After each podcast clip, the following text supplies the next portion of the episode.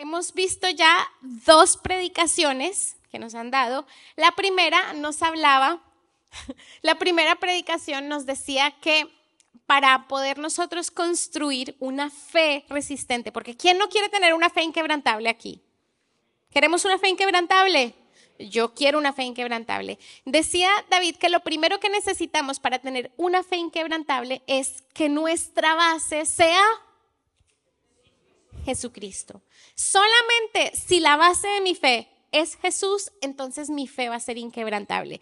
Cualquier otra manera, cualquier otra forma no va a funcionar. Ahora, eh, si por algún motivo no escuchaste la prédica, te invito a que vayas a ccelondon.com para que la puedas escuchar, porque si me pongo a explicarla, repetiría la prédica de David. Pero si no la has escuchado, allí está. ¿Por qué? Si yo quiero una fe inquebrantable, el primer requisito es que Jesús sea mi base. Esa fue la primera prédica. La segunda prédica que nos compartió David, ¿qué decía? Decía que una vez ya tenemos a Jesús como nuestra base, entonces nosotros podemos empezar nuevamente a construir. ¿A construir qué? ¿Qué puedo empezar a construir una vez Jesús es mi base? Puedo empezar a construir mi vida, mi familia, mis finanzas, mis emociones, mi mente. Puedo empezar a construir una vida nueva en Él, ¿cierto? Muy bien, y esas dos prédicas, una vez más, repito, si esta segunda prédica no la has escuchado, yo te invito a que la escuches porque estaba muy buena. La semana pasada salimos todos contentos, muy llenos de la presencia de Dios, la prédica preciosa y el mensaje pues es muy claro. Yo salí con ganas de querer construir mi vida en Jesús, no sé tú. Entonces, el tema de hoy es la tercera parte de esta serie de prédicas y lo que hoy vamos a ver es, vale, Jesús es la base, una vez Jesús es la base, puedo construir mi vida, mi familia, mis finanzas, todas las áreas de mi vida. Hoy vamos a ver cómo puedo yo hacer que Jesús sea mi base. Porque en teoría es muy bonito, sí, que Jesús sea la base, pero ¿cómo lo pongo? Yo no, David la semana pasada cogía em, el cosito este, lo puso aquí, se paraba encima y en realidad, pues ojalá fuese así de fácil, ¿verdad? ¿Cierto? Entonces, ¿qué es lo que yo tengo que hacer para que Jesús sea mi base? Y eh, vamos a pensar por un momento en términos humanos. Cuando tú construyes, ¿alguien aquí em, ha visto o ha estado cerca de una construcción? Que levante la mano. Ok, vale, varias personas han visto o han estado cerca de una construcción. Uno alcanza a ver qué es lo que están haciendo. ¿Es verdad que cuando construyen lo primero que hacen es el techo, lo dejan ahí para luego ponerlo encima? ¿Qué es lo primero que construyen? ¿Qué es lo que más tiempo tarda en construirse? Hay veces que uno ve las construcciones, yo he pasado al lado de lotes, como se llaman, que están construyendo y uno pasa un día, dos días, un mes, dos meses y uno dice, no, aquí no están haciendo nada, estos están eh, pasándola rico y cobrando salario, parece que no estuvieran haciendo nada. Pero luego cuando miras, han hecho cosas muy profundas y uno es como, wow, ¿para qué sirve eso? El que no sabe, ¿cierto? Pero en realidad, si una estructura es muy alta, necesita bases como muy profundas. Entonces sí sabemos un poquito de construcción, ¿verdad? Si una estructura es muy pesada, las bases tienen que ser fuertes y anchas, es verdad, ¿cierto? Bueno, yo de verdad que sé poquito de esto, así que puedo estar inventando, pero sí sé que necesita bases muy firmes y que el secreto de la estructura está en esa base. ¿Vale? Entonces, nosotros tenemos una visión. Esa visión es hacer de Jesús nuestra base, ¿verdad? Nosotros tenemos un objetivo, una visión más allá de una vez Jesús es mi base, yo voy a construir. Hoy necesito empezar a implementar esa estrategia. ¿Cómo lo hago? ¿Qué es el primer paso? Y para eso tenemos que empezar a cavar esas bases profundas para poder tener una fe firme. Resulta que al mismo tiempo estamos viendo las fiestas solemnes, ¿verdad? Y las fiestas solemnes, pues en este momento son un, bueno, las fiestas solemnes siempre son un regalo del Señor, pero nos coinciden perfectamente con lo que estamos explicando. Porque Dios en su perfección hace las cosas de tal forma que todo tiene sentido ¿Qué quiero decir con esto? Si nosotros examinamos cada una de estas fiestas solemnes, nos vamos a dar cuenta que cada una de ellas es una base y un pilar necesario para poder construir en Jesús. Entonces, vamos a mirar, en este momento las fiestas de otoño, fiestas solemnes de otoño, hay cuatro fiestas. Las otras tres quedan, ¿cuándo? En septiembre. ¿Vale? Las de septiembre las veremos en septiembre, pero ahora nos vamos a enfocar en estas fiestas solemnes de otoño y son cuatro. Cada uno de estos es un pilar que yo necesito fortalecer, entender, abrazar y hacer propio para poder edificar mi fe en Jesús. ¿Estamos? Muy bien, vamos a ver, ¿cuál es el primer pilar? ¿Qué es lo que estamos celebrando ahora mismo? La Pascua, perfecto. Entonces, la Pascua, vamos a ir viéndola hoy, porque hoy vamos a empezar con ese primer pilar. Por esa razón, hoy vamos a estar hablando una vez más de lo que es la Pascua y cómo esa Pascua es nuestro pilar principal. Y lo que la Pascua significa es Jesús me salva. ¿Qué significa? Yo quiero que lo digamos con todo el corazón, con toda la fuerza. ¿Qué significa? Muy bien, porque quiero que sepas que esa declaración tiene tu nombre. Esa no es solamente para Andrew guapo que está aquí parado, no, eso es para todos, ¿vale? Muy bien. Entonces, ¿qué es lo que pasa? Bueno, vamos, Jesús, ¿qué es lo primero que hace? Lo primero que hace es coge y me arranca. Me saca y me pone en una posición nueva. Eso es lo primero que él hace. Él me arranca de la oscuridad, me saca de la oscuridad a a la luz.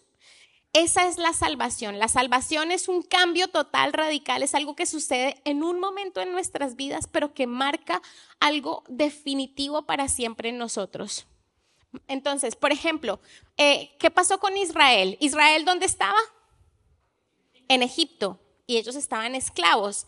¿Qué fue la Pascua para ellos? Ellos fueron arrancados de Egipto y salieron al desierto, pero salieron, ¿cierto? Muy bien, entonces hoy vamos a hacer un énfasis y nos vamos a dedicar completamente a hablar de lo que es la Pascua y cómo ella nos enseña que Jesús me salva. Muy bien. ¿Cuál es el segundo pilar que tenemos? Nuestro segundo pilar es el que vamos a celebrar el viernes. El viernes vamos a ver el pilar número dos, que son los panes sin levadura. ¿Y qué es lo que significa esto? Pues mira, lo primero que Dios hace es, lo, primero que Jesús hace es arrancarme de la luz, de la oscuridad a la luz. Y una vez ya estoy en la luz, entonces, entonces yo puedo empezar a trabajar la levadura, puedo empezar a ser limpio del pecado. Y es aquí cuando Jesús empieza poco a poco a limpiar mi vida, a purificarme, a transformarme, a renovarme y empezamos esa transformación tan bonita que el Señor nos regala, ¿cierto? Muy bien, entonces el primero me arranca y me salva para luego poder limpiarme. Quiero que sepamos, esto es lo que vamos a ver la próxima semana y lo vamos a ver más adelante, pero el único énfasis que quiero hacer hoy con respecto a los panes sin levadura es que nuestra lucha contra el pecado sin Jesús es imposible. Quiero que lo sepas, imposible, imposible, imposible, imposible. Por eso es que esto es tan bonito, pero ya lo iremos viendo más adelante. Vamos ahora al tercer pilar. ¿Sí? Estoy diciéndolo bien, ¿verdad? Entonces, ¿cuál es el tercer pilar? El tercer pilar es la siguiente fiesta solemne, que es la fiesta de los primeros frutos. Y esta representa la resurrección. ¿Por qué resurrección? Porque nosotros somos dados, nos, recibimos una nueva naturaleza con nuevas inclinaciones, con nuevos deseos, con nuevas visiones, algo completamente nuevo y fresco para cada uno de nosotros. Pero lo iremos viendo más adelante, no me quiero adelantar. Y luego tenemos el cuarto pilar, y este pilar es la fiesta de, ¿cuál me falta? El, Pentecostés. En el tiempo de Pentecostés se le entrega la ley al pueblo de Israel y para nosotros representa el poder que recibimos por medio del Espíritu Santo para vivir una vida nueva. Es un poder que recibimos para vivir la vida. ¿Hasta ahí estamos bien? Muy bien. Todos estos cuatro pilares, si nosotros logramos entenderlos, profundizarlos, aceptarlos y de todo corazón abrazarlos, van a hacer que nuestra fe sea inquebrantable. Vamos a tener las cosas tan claras, una visión tan, tan, tan recta hacia Jesús que no va a haber nada que nos pueda desviar. Entonces, vamos a enfocarnos hoy solamente en ese pilar número uno que es la Pascua. Entonces, voy a hacer una pregunta. ¿Cuántos aquí estuvieron el viernes en la vigilia? Que por favor levanten la mano. Bastantes, y eso está bien, pero hubo algunos que no. Habrán algunas cositas que vamos a repetir, pero hoy quiero que miremos, eh, hagamos esa comparación con lo que es la Pascua y lo que es la salvación para nosotros. Ahora, yo les pido de todo corazón, antes de empezar, y se los pido de todo corazón, mira, esto no puede ser teoría. Yo no quiero decir algo que diga, wow, qué interesante. No, esto es un concepto que tiene que transformar nuestro corazón. Así que yo les pido que mientras escuchamos, que oremos y que le digamos, ¿sabes qué? Señor, revélame, yo quiero entenderlo a lo más profundo de mi corazón, que no sea algo que me entre por aquí y salga, sino que quiero entenderlo de verdad. ¿Vale? Ahí necesito vuestra ayuda. Muy bien, entonces, la primera cosa, quiero hacer varias preguntas y lo primero que quiero preguntar es, ¿por qué la Pascua explica la salvación como pilar de mi vida? ¿Por qué la Pascua es un pilar? ¿Vale? Y la respuesta es muy sencilla. Y la respuesta es porque Israel tenía el mismo problema que tenemos nosotros, que tiene toda la historia. O sea, el problema es el mismo y la solución es la misma. ¿Vale? ¿Por qué razón? Vamos a mirar cuál es el problema directamente. Entonces, ¿cuál es el problema? Y quiero que vayamos a Romanos 6, 23.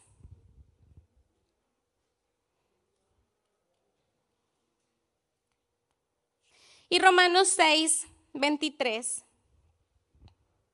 nos dice, este versículo yo sé que todos en algún momento lo hemos escuchado, dice, porque la paga del pecado es... Muy bien, vamos a hacer ahí un stop, quiero que lo pensemos bien. ¿Cuál es la paga del pecado? Vale, son como esa clase de cosas que uno dice y entra por aquí, sale por aquí. Sí, la paga del pecado es muerte, como, como cuando uno dice, sí, el agua y el aceite no se mezclan. Es algo que sabemos, pero que hoy quiero que entendamos a profundidad en el corazón. La Biblia dice que cuando hay pecado, la consecuencia es muerte, ¿vale? Pero el regalo de Dios, ¿qué es? Es una vida eterna. ¿En dónde? En Cristo Jesús. Entonces, ¿cuál es la solución? Muy bien, entonces, ¿cuál era el problema que tenía Israel? El problema que tenía Israel era el pecado. Y la solución fue bueno, en ese momento la solución fue un cordero, pero ya vamos a ir poco a poco, quiero que lo veamos con calma y vamos a ir explicando. Entonces, ¿qué es lo que pasa? Que la, la Pascua narra una liberación impresionante. A mí me encanta, he estado mucho tiempo trabajando con los niños en PKPC y es una de las historias más bonitas para contarles a los niños, porque tú cuando les cuentas a los niños, mira, y ellos estaban, eh, estaban cautivos y entonces Dios puso una plaga de langostas y los niños, ¡wow! Una plaga, ¡wow! Te imaginas, los niños se asombran. Y a mí me encanta ver esa capacidad que tienen los niños para asombrarse. Porque hoy a veces les decimos a los adultos, no, mira, una plaga. Ah, vale, una plaga. Ajá, una plaga. Oye, una plaga. Algo que no hubiera sucedido de otra manera. Estamos hablando de cosas milagrosas, cosas impresionantes. La salvación del pueblo de Israel fue algo impresionante. ¿Tú te lo imaginas? ¿Tú te imaginas las cosas que pasaron en ese tiempo? Una plaga de oscuridad donde nadie veía más allá de un metro de distancia. Algo impresionante, jamás visto. O sea, lo que ellos vivieron fue algo, wow, y me gustaría que hoy como niños nos asombremos pensando en lo que ellos tuvieron que vivir y cómo fue esa experiencia. Pero al mismo tiempo, nuestra experiencia de salvación es algo igualmente asombroso, es algo igualmente impresionante, si nosotros lo vemos correctamente. ¿Vale? Bueno, entonces, ¿por qué la Pascua explica la salvación como pilar? Porque Israel fue salvo por la mano poderosa de Dios. Y nosotros necesitamos ser salvos por la mano poderosa de Dios. El problema era exactamente el mismo. Muy bien, entonces, ¿por qué estaba Israel cautivo? Tú te preguntas por qué estaba Israel cautivo, por qué estaba Israel esclavo en Egipto. ¿Por qué razón ellos eran esclavos? ¿Alguien sabe por qué eran esclavos en Egipto? ¿Por qué? Dilo, dilo, dilo sin miedo, no pasa nada. Muy bien, por desobediente. ¿Y eso cómo se llama? Muy bien. Entonces Israel estaba, estaba esclavo, pero ¿por qué? Por el pecado. La simple razón por la que ellos estaban esclavos era por el pecado. ¿Y qué es lo que decía la Biblia en el versículo que vimos antes, que era la paga del pecado? Muy bien. Entonces, hoy en día, pues nosotros tenemos el mismo problema. Ahora, eh, ¿por qué razón entender la salvación es tan importante? ¿Por qué es importante entender la salvación? Y a mí me gustaría que nos pusiéramos en los zapatos del pueblo de Israel por un momento. ¿Tú sabes cuántos años estuvo Israel esclavo de Egipto? Muchísimos. Tantos años que la generación que estaba viva, ninguno de los que estaban viviendo en ese entonces vivió el momento en el que fueron cautivos. ¿Sabes lo que eso significa? Exactamente. Estamos hablando de una generación que nació cautiva. Y cuando una, una, generación nace cautiva, ¿qué es para ellos la libertad? No tienen ni idea. Yo me imagino, me, pongo en los zapatos de este pueblo y yo creo que ellos no sabían lo que era la libertad. ¿Por qué? Porque nunca habían sido libres, nunca habían sido libres. La máxima expresión de libertad que ellos conocían era ver la vida de los residentes de Egipto que en esa época eran libres, pero ninguno de ellos había experimentado, ni sus padres lo habían vivido, llevaban generaciones de esclavitud. ¿Cómo crees que se sentían ellos? ¿Tú crees que ellos se sentían esclavos? Entonces son cosas que quiero que, que pensamos, que pensemos y que pensemos un poquito. Entonces, ¿por qué es importante? ¿Por qué es tan importante entender la salvación? Porque es muy importante entender la salvación porque hasta que nosotros no entendamos que hay una esclavitud, no podemos ser libres. ¿Tiene sentido? Si no lo entendemos, no hay libertad. Es que yo, yo me imagino la vida de estos esclavos si ellos toda la vida han estado amarrados, si toda la vida han estado trabajando sin una paga, si toda la vida han tenido que estar comiendo sobras, para ellos ya no es un problema. ¿Vale? Entonces, yo pienso que un poquito nos pasa lo mismo a nosotros, pero no quiero saltarme el tema. Lo que quiero ir es que, ¿por qué la salvación es tan importante? Porque hasta que nosotros no entendamos que existe una esclavitud, vamos a seguir siendo esclavos. ¿Vale? ¿Y qué fue lo que pasó? Que en esa época de esclavitud, en esa época de esclavitud de Egipto, Dios proveyó una solución para su pueblo. ¿Tú crees que la solución que Dios proveyó para su pueblo fue algo nuevo en ese entonces?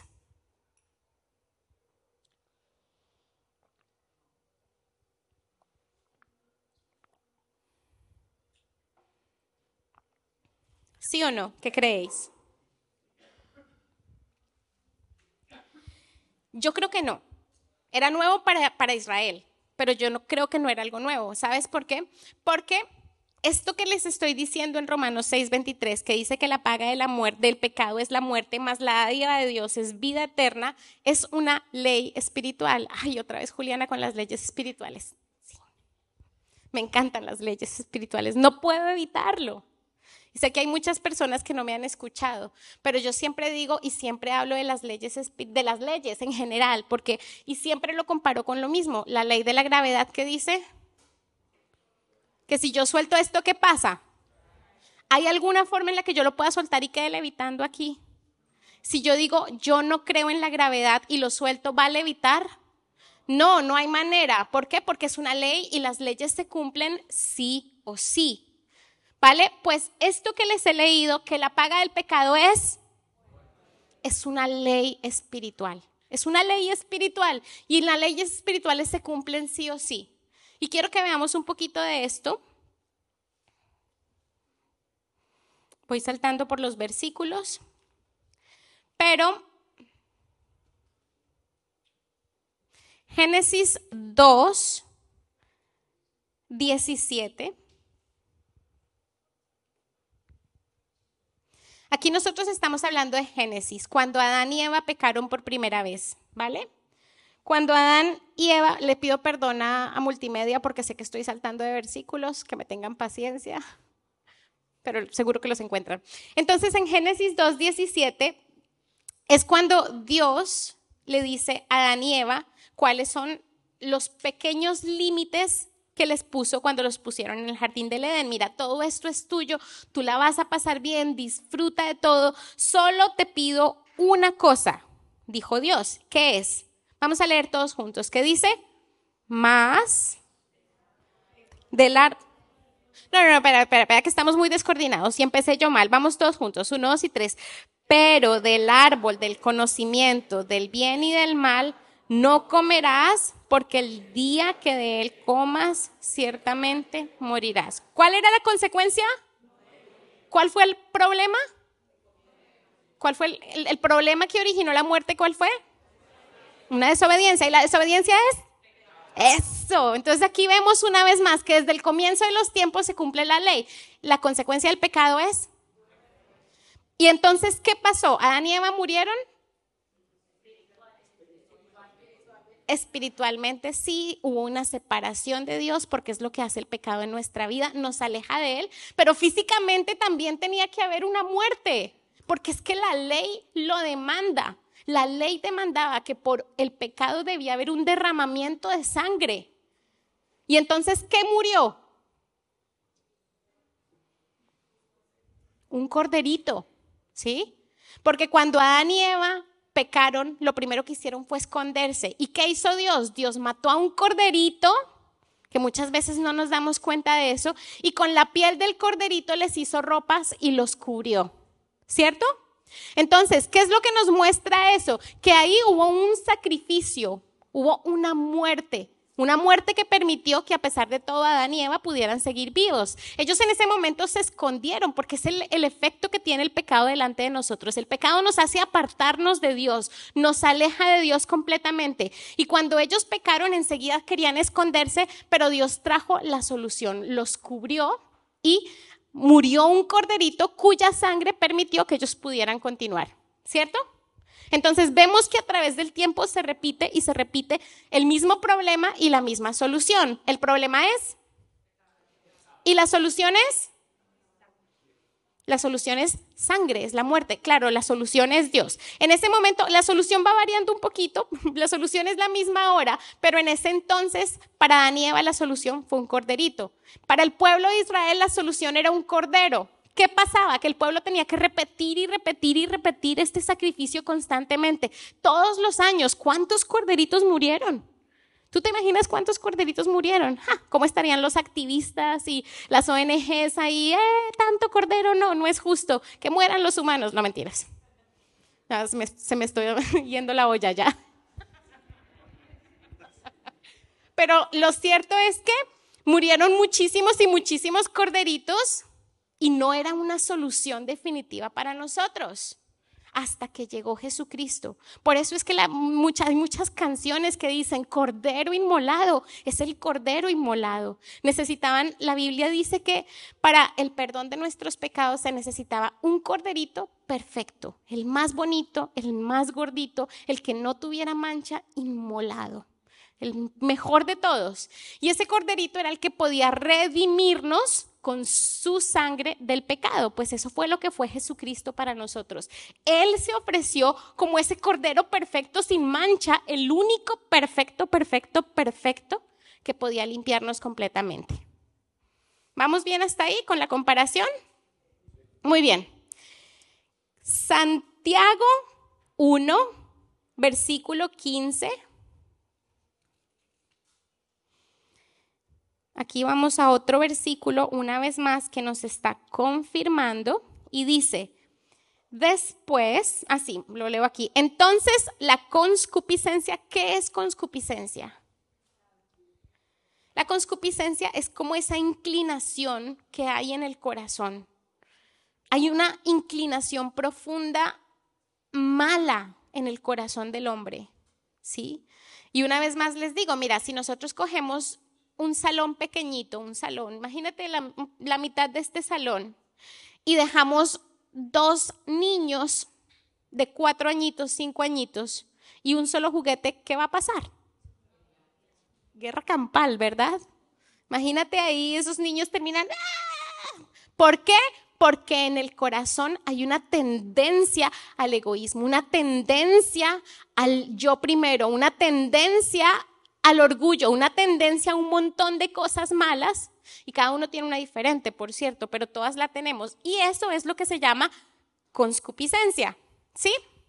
Entonces, esa conscupiscencia, después de que ha concebido en mi corazón, después que me ha alimentado a mí de todos esos pensamientos, de todas esas emociones, entonces da a luz el pecado. Por eso pecamos, porque en nuestro corazón hay un montón de inclinaciones incorrectas. Y cuando pecamos, una vez el pecado es consumado, da a la luz. Muy bien. Entonces, hasta ahí estamos bien, ¿cierto? Y hasta ahí vamos bien en la comparación que tenemos de la Pascua del pueblo de Israel con lo que estamos viviendo nosotros hoy, ¿cierto? Vale. Entonces, ya pregunté por qué tengo que entender que necesito ser salvo y la respuesta es ¿por qué? ¿Por qué necesito entender? ¿Por qué tengo que entender que necesito ser salvo? Porque hay esclavitud, porque nosotros estamos esclavos. Mira que una vez fue un establo, ¿sí? Y en ese establo habían muchos caballitos, lo más de bonitos, ay, mira qué lindo el caballo, esto y lo otro, pero entre más llegaba, o sea, entre más me metía en el establo, más me daba cuenta que ese establo olía fatal. ¿Por qué olía fatal?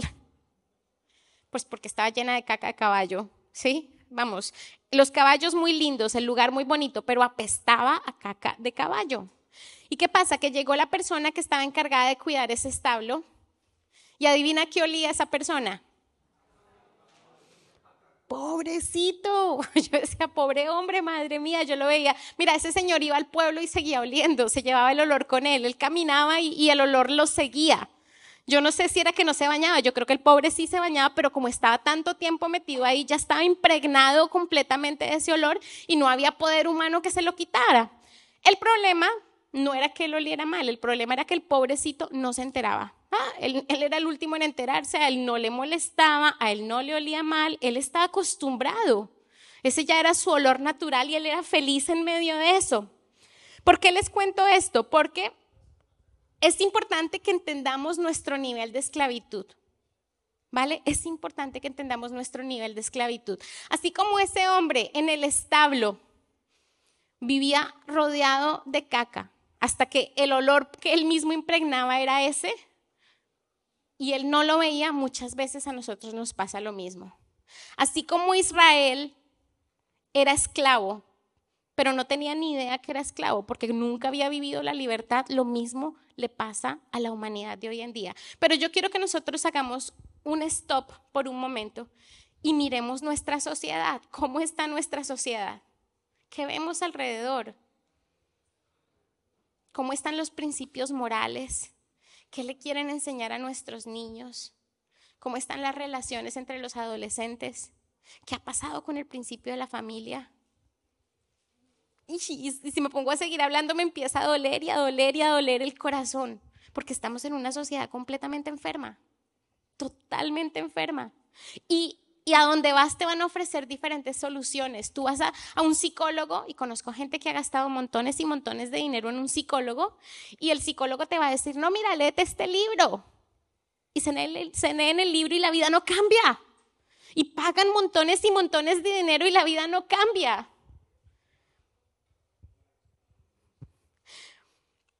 Solamente existe un libro que ha sido capaz de diagnosticar correctamente eficazmente y eficientemente la raíz de todos los problemas humanos. ¿De cuántos? Todos los problemas humanos. ¿Y sabes cuál es esa raíz? El pecado. Tú le hablas a la gente en la calle de pecado. Salimos a evangelizar y le decimos, les decimos, ¿alguna vez has pecado? No, pecado no, yo soy una buena persona. Pero en realidad estamos como estamos por el pecado. La raíz de todos los problemas humanos es el pecado. ¿Por qué hay familias rotas? Porque uno de los miembros o los dos miembros no supieron cumplir su pacto. Hicieron lo que no les correspondía, pasaron límites desobedecieron su propio compromiso. ¿Por qué razón hay niños abandonados? Porque hay padres incapaces de cuidarlos y son incapaces de cuidarlos no porque no quieran, sino porque no están en capacidad de hacerlo. ¿Y por qué no están en capacidad de hacerlo? Porque hay un pecado probablemente porque probablemente hay drogas, porque probablemente hay resentimientos, porque probablemente hay egoísmo, hay codicia, porque probablemente hay orgullo, porque hay tantas situaciones. ¿Cuántas familias desestructuradas?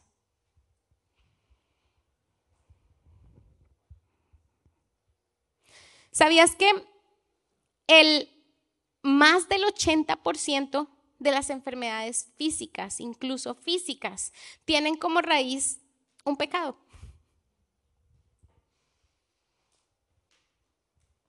Y, a veces nos cuesta creerlo, pero hay muchos estudios que dicen que, por ejemplo, la raíz del cáncer es el resentimiento, la falta de perdón y un montón de cosas más. Ahora uno dice, no, mira, yo, eh, yo tengo problemas del hígado porque es que mi abuelito también los tuvo y no nos damos cuenta que tal vez cuatro generaciones atrás hubo alguien que simplemente empezó a beber, a beber y a beber y empezó a traer esa herencia sobre toda la familia. A veces los pecados no son míos, son de mis padres o mis antepasados o vienen incluso de más atrás. Pero si miramos cuál es la raíz de todos nuestros males, el origen va a ser.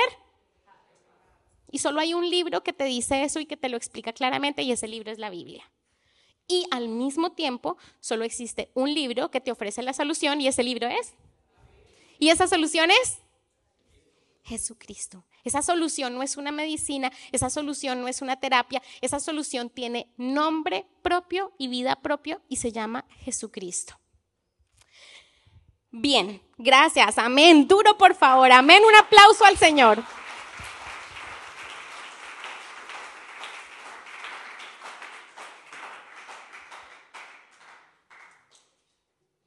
Hay algunos libros que sí ofrecen buenas soluciones, pero la mayoría de ellos están completamente basados en la Biblia, valga la aclaración, ¿ok? Muy bien, entonces, el problema radica en que nosotros no podemos salvarnos solos. Entonces, ya sabemos que el problema es el pecado. ¿Estamos de acuerdo hasta ahí? ¿A alguien le queda alguna duda? Estamos bien hasta ahí. El problema es que nosotros muchas veces creemos que podemos solucionarlo solos. Dependemos de tantas cosas, dependemos de médicos, dependemos de trabajo, dependemos de, la medicina que nos dan los padres, dependemos, vamos a, a hacer rituales religiosos, incluso cristianos que tampoco salvan. Venimos a la iglesia incluso muchas veces pensando que esa va a ser la solución y tampoco es, porque es que la solución no es religión, la solución es Jesucristo. Bueno, muy bien, quiero que leamos Hechos 4, versículo 12.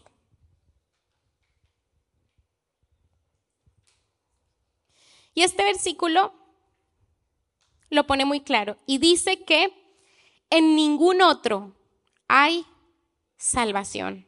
¿En ningún otro hay qué? Porque no hay otro nombre dado. ¿Cómo es? Perdona que me perdí. No hay otro nombre debajo del cielo dado a los hombres en el que podamos ser salvos. Vamos a leerlo todos juntos, por favor. Así nos despertamos también. Uno, dos, sí. Y en ningún otro hay salvación, porque no hay otro nombre bajo el cielo dado a los hombres en que podamos ser salvos. Es que en ningún otro hay salvación. En ningún otro hay salvación. Ahora yo te pregunto, ¿por qué en ningún otro no hay salvación? ¿Por qué?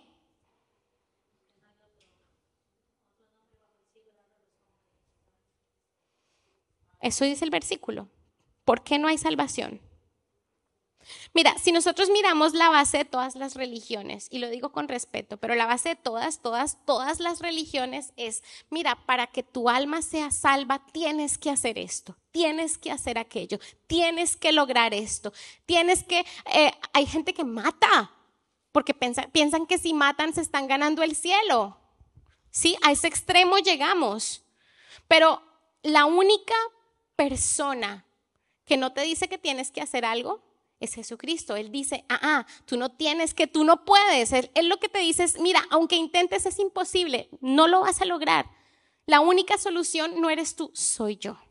Él te dice, ven a mí, yo te voy a salvar. Él te dice, cree en mí, yo tengo el camino. Y aún así nos negamos y preferimos intentarlo solitos. ¿Qué, qué tercos somos, ¿no les parece? Qué obstinación tan terrible, que por favor, qué prepotencia tenemos que creemos que podemos solitos y, que, y siendo más fácil confiar en Él y teniéndolo a Él que nos dice, ven que yo te salvo, queremos seguir esforzándonos. De verdad, es que madre mía, ¿cómo somos?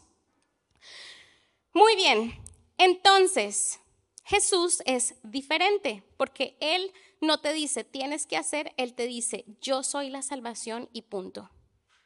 Vamos a leer Juan 14, del 6 al 7.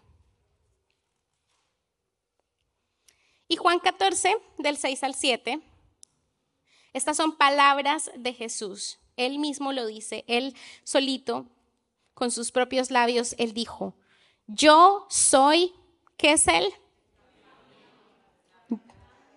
Él dice, yo soy el camino, yo soy la verdad, yo soy la vida. Y él no dijo, mira, hay muchos caminos y yo soy uno de los cuales tú puedes tomar. Él dijo, no, yo soy el camino. ¿Cuántos caminos hay? Uno. Entonces, solamente existe un camino, un camino que puede hacer que yo me acerque al Padre. Solo existe un camino que puede hacer que cuando Dios me mira no vea mi pecado, mi maldad, mi, la inmundicia de mi corazón.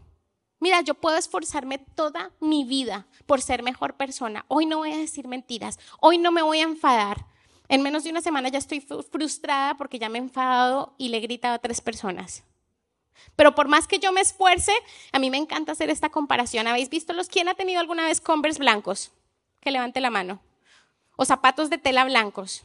Me fascinan, me encantan los Converse blancos. El problema que tienen es que te los pones una vez y goodbye, goodbye, goodbye, porque nunca más vuelven a ser iguales.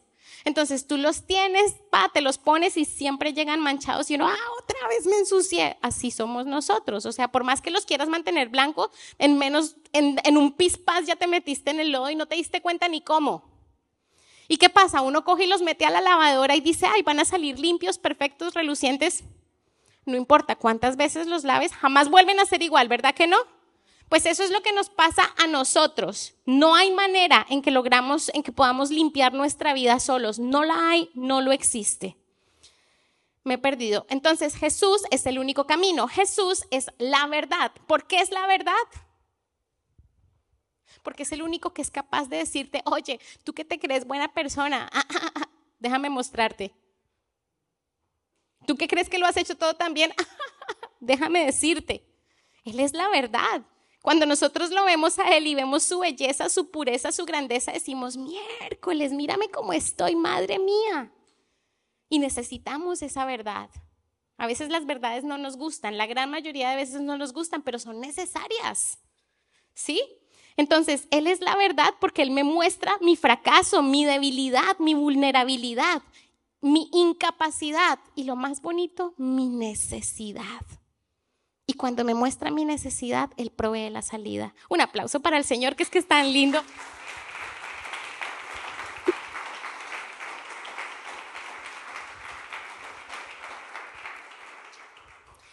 Y por último, Jesús es la vida. La vida. ¿Por qué Jesús es la vida? Porque cuando el pueblo de Israel tenía que morir y todos los primogénitos fueron condenados a morir, un corderito hizo que la muerte pasara por encima de sus hogares y que esos primogénitos no murieran. Jesús es la vida porque cuando cae ese juicio de muerte, de pecado sobre nuestra vida, viene Jesús y muere por mí, derrama su sangre y la muerte pasa por encima mío y a mí no me pasa nada. No porque yo sea digna, sino porque ya cuando Dios me mira dice, ay, mira, ahí está Jesús. Y uno mira, ahí está Jesús. Y Jesús y Dios dice, este es mi hijo amado en quien tengo complacencia. Qué bonito, ¿tú te imaginas eso? Que cuando tú llegues al cielo y Dios te mire, Dios no va a ver, Dios no va a ver a Caterine, Dios no va a ver a Sebastián. Dios va a decir, Jesús, este es mi hijo amado en quien tengo complacencia. ¿Por qué? Porque su sangre está sobre tu vida. Si está sobre tu vida. Ay, qué bonito, me emociono. Entonces, Jesús es la vida. Espera que quiero compartir un versículo que no sé dónde lo tengo.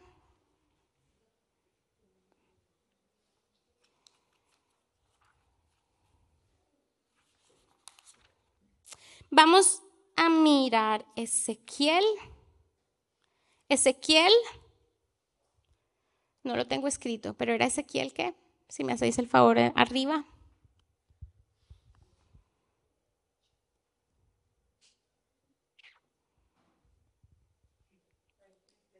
Yo sé que lo vais a encontrar. Ezequiel 36, 26 y 27. Mira, mira, mira, mira lo que es la salvación. Mira lo que es la salvación. Dice, os daré un corazón nuevo y pondré espíritu nuevo dentro de vosotros. Y quitaré de vuestra carne el corazón de piedra y os daré un corazón de carne. Óyeme, qué bonito es esto. Esto no significa, la Biblia no dice, mira, Jesús viene y Él te va a motivar y te va a dar las fuerzas para hacer lo que tienes que hacer. No, Él dice, Él va a arrancar tu corazón malo él va a arrancar esos deseos horrorosos, Él va a arrancar esa iniquidad de la que estábamos hablando y te va a dar un corazón capaz de amar, un corazón capaz de, de formar una vida diferente. Él te va a dar un corazón que va a marcar una diferencia. ¿No les parece impresionante?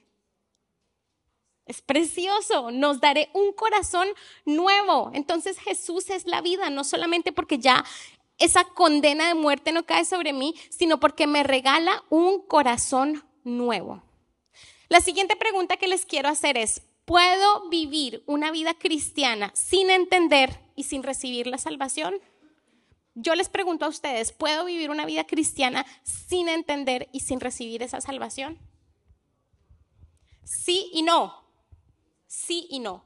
Sí, porque hay muchas, desafortunadamente, muchísimas personas en las iglesias que viven sin entender y sin vivir esa salvación. Y esas son personas que llegan a la iglesia, que quieren asistir, que están los domingos, que incluso pueden llegar a servir, pero que en su corazón no lo han entendido a, a plenitud. Y entonces el día de mañana, cuando llega una prueba, no pueden soportarlo, porque no tienen la base firme. El día de mañana, cuando se enfrentan ante una situación, se les cae el mundo encima. Ah, no, si es que la vida cristiana no sirve para nada. Dios no ha estado conmigo. Y se van enfadados con Dios. ¿Pero por qué? Porque no tuvieron esa base clara. ¿Y sabes qué es lo que pasa cuando tú no tienes esa base clara? Y quiero que escuches muy claramente lo que te voy a decir, porque esto es súper importante. ¿Sabes por qué terminan frustrados? Porque cuando yo no tengo la salvación clara y no la he vivido, invalido a Jesús en mi vida. Y te lo repito una vez, si la salvación no está clara, invalidamos a Jesús en nuestra vida. Jesús se convierte en un sin sentido, sin capacidad, porque Jesús no puede obrar donde no hay fe. Él es un caballero.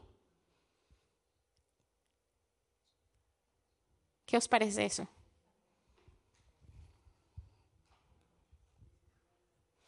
Impresionante, ¿verdad?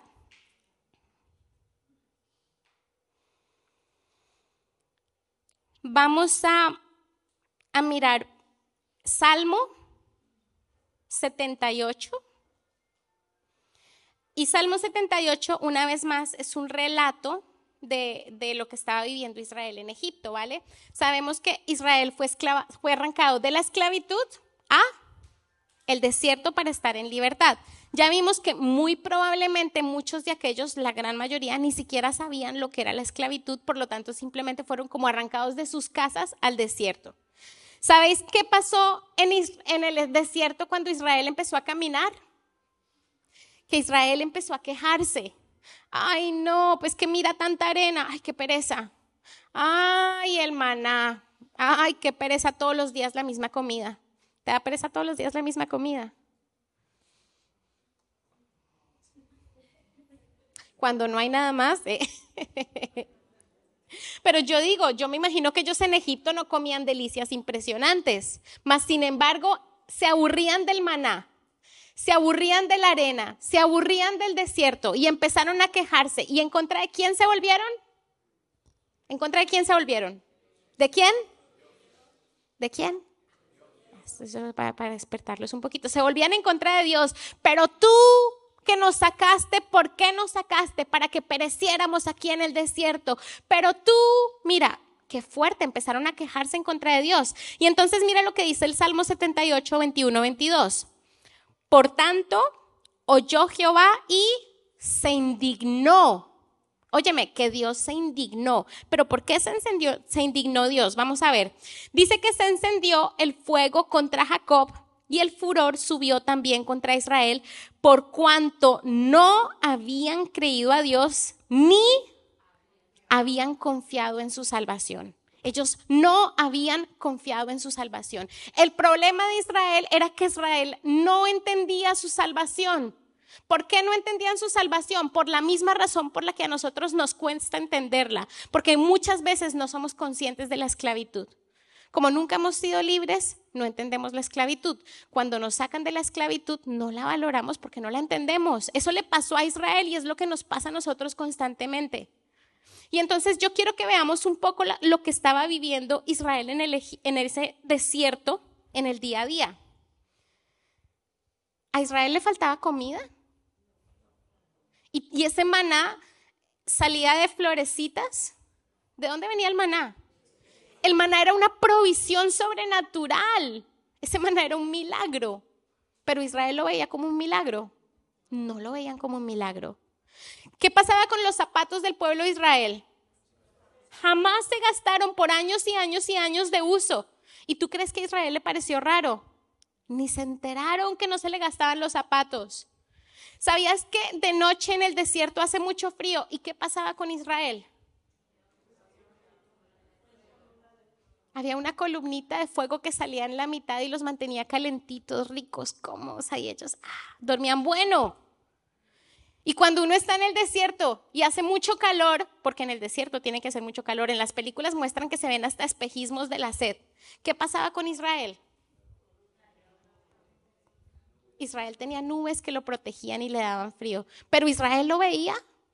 No, Israel no era consciente de lo que estaba recibiendo. Israel solo vio, me arrancaron de Egipto y ahora mira cómo estamos, siempre la misma comida, siempre la misma situación. ¿Y sabes qué pasa familia? Que nosotros muchas veces nos pasa lo mismo. Estamos aquí sentados donde estamos y estamos, ay Señor, pero es que llevo años pidiéndote un marido y todavía no me lo das. Señor, pero es que cuánto tiempo pido pidiéndote un trabajo y aquí estoy. Señor, pero mira mi situación, pero es que me falta esto, pero es que llevo un coche, quiero un coche y no me lo das. Y no nos damos cuenta de la protección tan impresionante que tenemos. Y no valoramos la salvación tan grande que nos está dando Dios. Hoy yo quiero que miremos al cielo y analicemos la salvación que Dios nos está dando. Era para que el pueblo de Israel estuviera saltando en un pie de alegría. Era para que por la mañana se levantaran y dijeran, ¡Yeah! Hoy tenemos maná. Era para que miraran sus zapatos y dijeran, mira, zapatos nuevos todos los días. ¿Y nosotros? Estamos valorando la salvación en nuestra casa, estamos valorando lo que tenemos por delante, estamos valorando que, que podemos conocer a Jesús y recibir ese perdón, estamos valorando el corazón nuevo que está disponible para nosotros.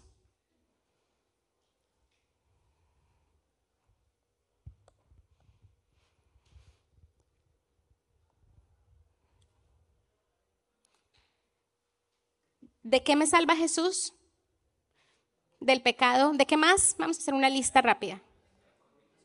De la condenación, de la muerte, ¿de qué más? De juicio, muy bien, ¿de qué más? de esclavitud, ¿de qué más? De mí mismo, porque a veces yo soy mi peor enemigo, ¿verdad? de mis deseos, de mis malos pensamientos, de la cultura, de esta sociedad. Yo estoy tan agradecida con Dios de ver aquí a los niños crecer de una manera diferente. Me encanta porque yo sé que en PKPC al lado les están enseñando, tú eres niño, tú eres niña, Dios te hizo así, así te ama y sé feliz. Y luego van al colegio y les dicen algo completamente diferente. Dios nos salva de la sociedad. Dios nos salva de la tendencia familiar. ¿Te has dado cuenta que tenemos tendencia a repetir los mismos pecados de nuestros padres? Ay, que el tatarabuelo eh, se peleó con toda la familia, ya no se hablan. Ay, pero es que el abuelo también y es que los padres también. Y pa' vamos. Para allá vamos si no lo rompe el Señor. Es que nos libra de repetir las mismas herencias de maldición. Nos libra de la incapacidad de elegir bien. Ay, para mí eso es un descanso tan impresionante. ¿Sabes que una de las cosas más difíciles que tiene que hacer el hombre es tomar decisiones? Uy, cuando tenemos que tomar decisiones difíciles nos dan dolores de cabeza. Ahí piense, piense, Señor, ayuda, ay, ¿qué hago? ¿Qué hago? Y luego elegimos mal. Pero hoy podemos decirle, Señor, ¿qué hago? Y Él nos va a dar dirección si queremos recibir. Qué descanso, qué descanso poder tener esa dirección también. Entonces, Él nos salva de un montón de cosas, de falta de identidad, de falta de propósito. Vamos a leer Efesios 3. Este versículo a mí me encanta, de verdad que me encanta y lo digo de todo corazón. Creo que son uno, creo que es mi versículo favorito, mis versículos favoritos de la Biblia, porque una vez estuve pasando por una crisis muy fuerte y mi fe estaba flaqueando. Y cuando estaba por ese momento de fe, que la fe se me estaba cayendo, yo le dije, Señor, dime algo que me ayude. Él me regaló este versículo y me encantó.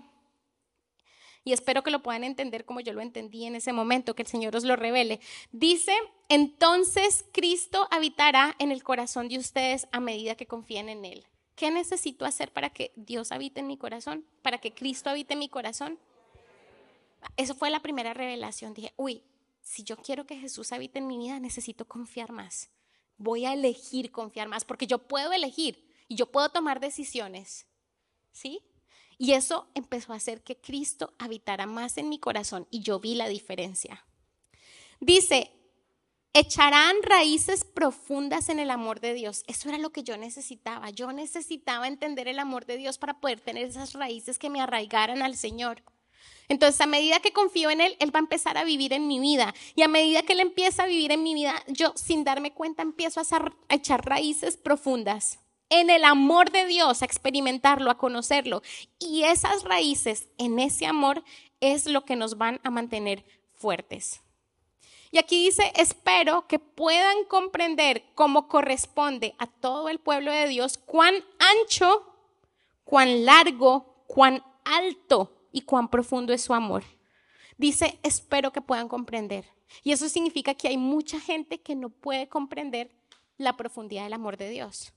Eso significa que hay mucha gente que entiende un poquito, pero coge y se esconde en una esquina y ya, con esto, esto de salvación es suficiente, no necesito más, no necesito más amor.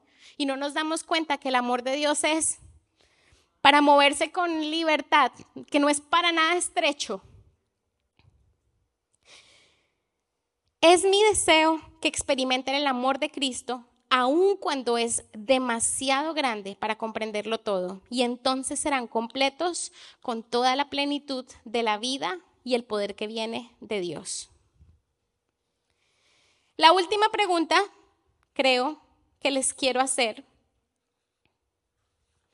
es, ¿cuál es el fruto de ser salvos? ¿Cuál es el fruto de ser salvo? ¿Cuál creéis que es el fruto de ser salvos? Y Hechos 10, 14 dice que mediante una única ofrenda, ¿cuántas ofrendas?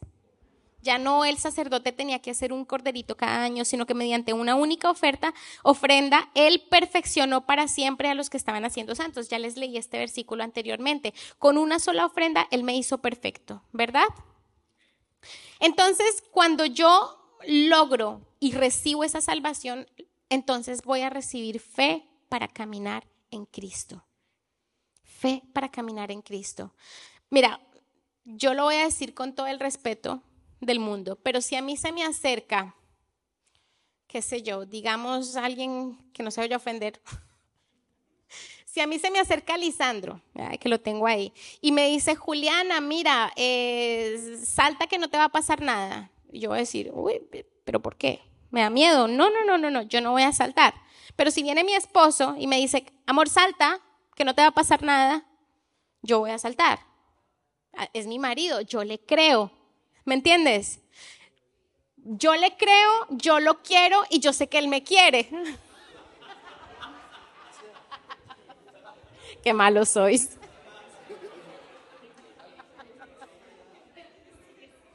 Ya ellos dicen que me deja caer. No, él no me va a dejar caer.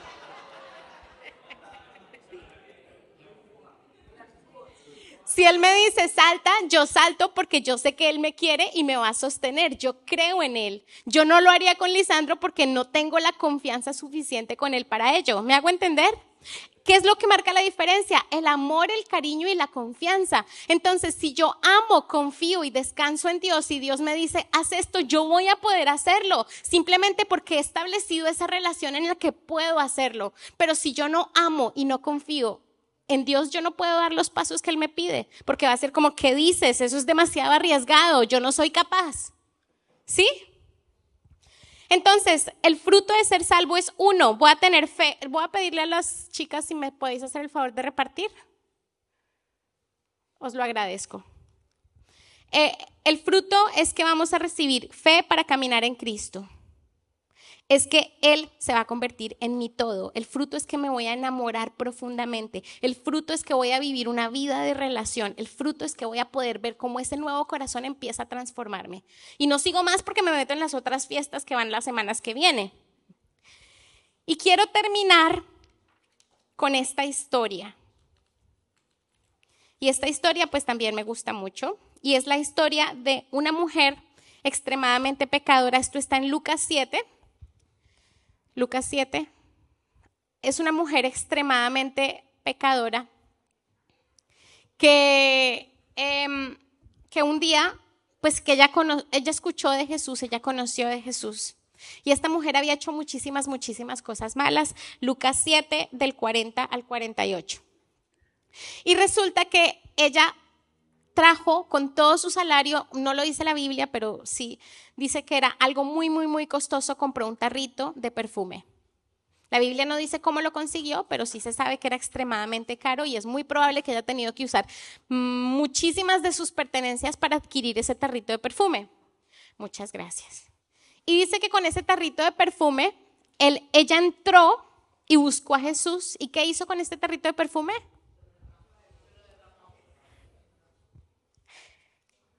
Lo derramó sobre los pies de Cristo. Y cuando ella estaba haciendo eso con sus propios cabellos, ella secaba los pies de Jesús, ¿sí? Para que no escurrieran. Y eso pues hacía que todo oliera muy rico, era un olor súper agradable. Pero el dueño de casa, que se llamaba Simón, empezó a mirar y dijo, uy, si supiera este con la mujer con la que está sentada. Uy, pero nos empezó como a mirarlo mal. Y fíjate lo que dijo Jesús, y yo quiero que escuchemos estas palabras, porque sabes una cosa, hoy tú y yo tenemos que ser esa mujer. Esa es la actitud con la que nosotros tenemos que acercarnos a Jesús. Entonces respondiendo Jesús le dijo, Simón, una cosa tengo que decirte. Y le dijo, di maestro. Un acreedor tenía dos deudores. El uno le debía 500 libras, vamos a ponerlo en libras. Y el otro 50. Uno le debía 500 y el otro le debía 50. Y no teniendo ellos con qué pagar, el acreedor los perdonó a los dos. Le dijo Simón, dime pues, ¿cuál de ellos me va a amar más? ¿Qué creéis vosotros? ¿Cuál le va a amar más? El que más debía, ¿verdad? Respondiendo Simón dijo, pienso que aquel a quien perdonó más. Y Jesús le respondió, rectamente has juzgado. Ahora escucha, escucha con todo tu corazón. Esta mujer tenemos que ser nosotros. Y volvió a la mujer y vuelto a la mujer dijo a Simón, ¿ves esta mujer? Yo entré en tu casa y no me diste agua para mis pies, mas esta ha regado mis pies con lágrimas los ha enjugado con sus cabellos. No me diste beso, mas esta, desde que entré, no ha cesado de besar mis pies. No ungiste mi cabeza con aceite, mas esta ha ungido con perfume mis pies. Por lo cual te digo que sus muchos pecados le son perdonados, porque amó mucho. Mas a quien, a quien se le perdona poco, poco ama. Y a ella le dijo, tus pecados te son perdonados. Vamos a darle un fuerte aplauso al Señor por esto. No, ese no es un aplauso para el Señor. Vamos a darle un aplauso al Señor. Ah, que no podemos.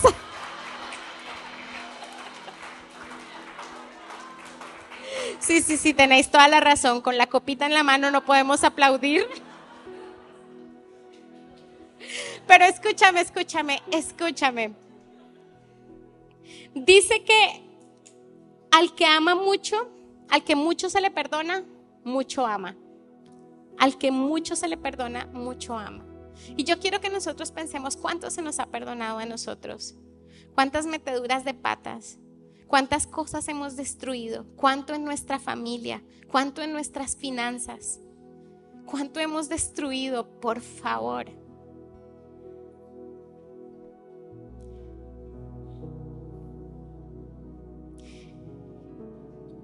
Y para que todas esas cosas fueran limpias, Él tuvo que morir. Y me duele hasta decirlo. Saber que lo que me correspondía a mí, lo pagó Él. Saber que en mi vida he hecho tanta destrucción, tantas malas decisiones, tantas equivocaciones. Pero hoy una puerta que se llama Jesucristo nos da una nueva oportunidad. ¿Y quiénes somos nosotros? ¿Vamos a ser como Simón que vamos a mirar por encima del hombro? ¿O queremos ser como esa mujer que dice Jesús, yo te doy mi todo, yo derramo mi corazón delante de ti? Porque una salvación tan grande no la puedo desperdiciar. Nadie me ha amado como tú me has amado. Esa mujer lo sabía.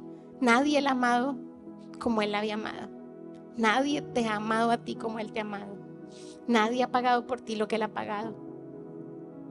Y no importa si tal vez no conocemos el significado de la libertad. Tal vez como el pueblo en Egipto no sabemos lo que es ser esclavos.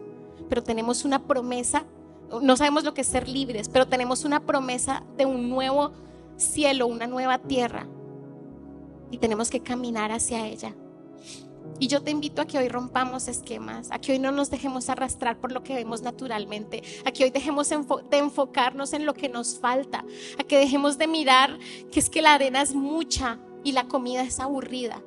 Y que miremos el maná, que es la provisión del cielo, que miremos los milagros, que miremos que hoy estamos aquí gracias a Él, que estaríamos perdidos sin su presencia, que nuestra casa no estaría en pie si no fuese por Él. Y si nunca has confiado en Jesucristo, yo te invito a que lo hagas en este día, porque Él puede marcar un antes y un después. No es un cambio pequeño. No es como el que te regala un ticket para ir a ver al Arsenal. No, es un cambio definitivo, es un corazón nuevo, es una vida transformada. Y todo por qué? Por su cuerpo que hoy está representado aquí. Y todo lo que Él pide es que lo creamos que lo creamos y nos apropiemos de esa salvación diciendo, yo creo que lo hiciste por mí y yo lo acepto. Yo quiero aceptar esa salvación. Me gustaría invitar a Sebastián a que nos acompañara también a orar.